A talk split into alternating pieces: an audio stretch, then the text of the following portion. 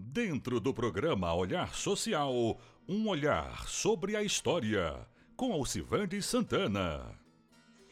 Olá a todos e a todas, sejam bem-vindos a olhar social sobre a história. Hoje eu gostaria de chamar a atenção um escritor jornalista que nasceu no dia 20 de janeiro de 1866 e veio a falecer no 15 de agosto de 1909, aos 43 anos. É sim, eu estou falando sobre Euclides da Cunha. Né? Euclides Rodrigues Pimenta da Cunha, como assim conhecido. O que é que eu quero chamar a atenção? É que Euclides da Cunha foi deslocado do Rio de Janeiro para o sertão de Jeremoabo para cumprir e para acompanhar o que estava acontecendo na Guerra de Canudos. Mas nesse período em que o Brasil deixou de ser império e agora é república, e essa república é motivada por um pensamento filosófico e político chamado positivismo, diga-se de passagem que o positivismo tem o amor como base, né? a ordem como princípio e o progresso como efeito ou então consequência. Então essa república sucumbiu o amor como base e manteve em sua bandeira ordem e progresso. Tem toda uma história do significado de nossa bandeira.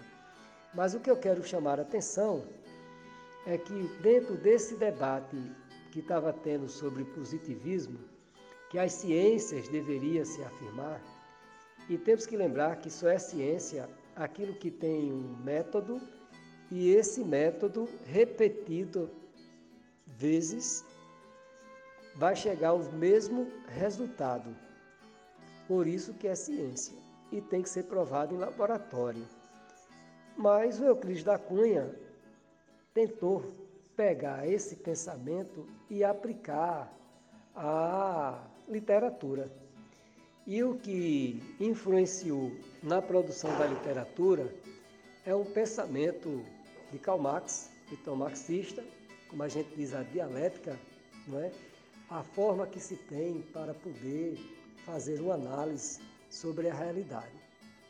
Então, Marx dizia que primeiro vem o homem, depois do homem vem a relação dele com a terra, a relação dele com a terra produz riquezas, essas riquezas produzem diferenças sociais e essas diferenças sociais geram conflitos.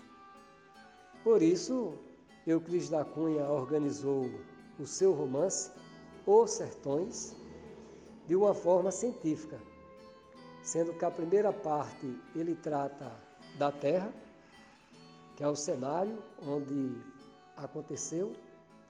A segunda parte do livro fala do o homem e a terceira parte do livro ele retrata o conflito como se deu.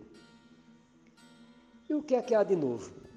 De novo é que no mundo da literatura nunca tinha se usado uma metodologia científica para uma produção de um romance. Então o debate se deu para como nomear esse tipo de romance. Algumas pessoas chamaram de literatura romance científico e depois de muito debate se chegou à conclusão que deveria ser chamado de romance histórico. E o que nos chama a atenção é que 100 anos depois, não é?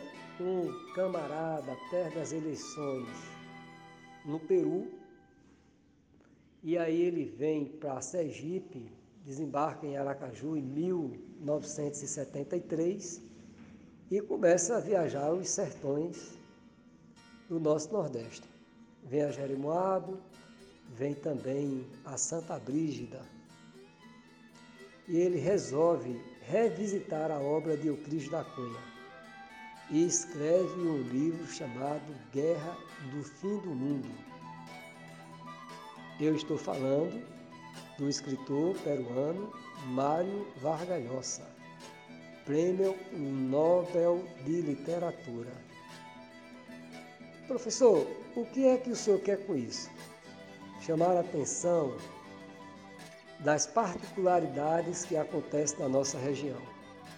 Porque o Cris da Cunha, quando escreveu o Sertão, na mesma época de Augusto dos Anjos e na mesma época de Monteiro Lobato, ele estava introduzindo no Brasil o pré-modernismo.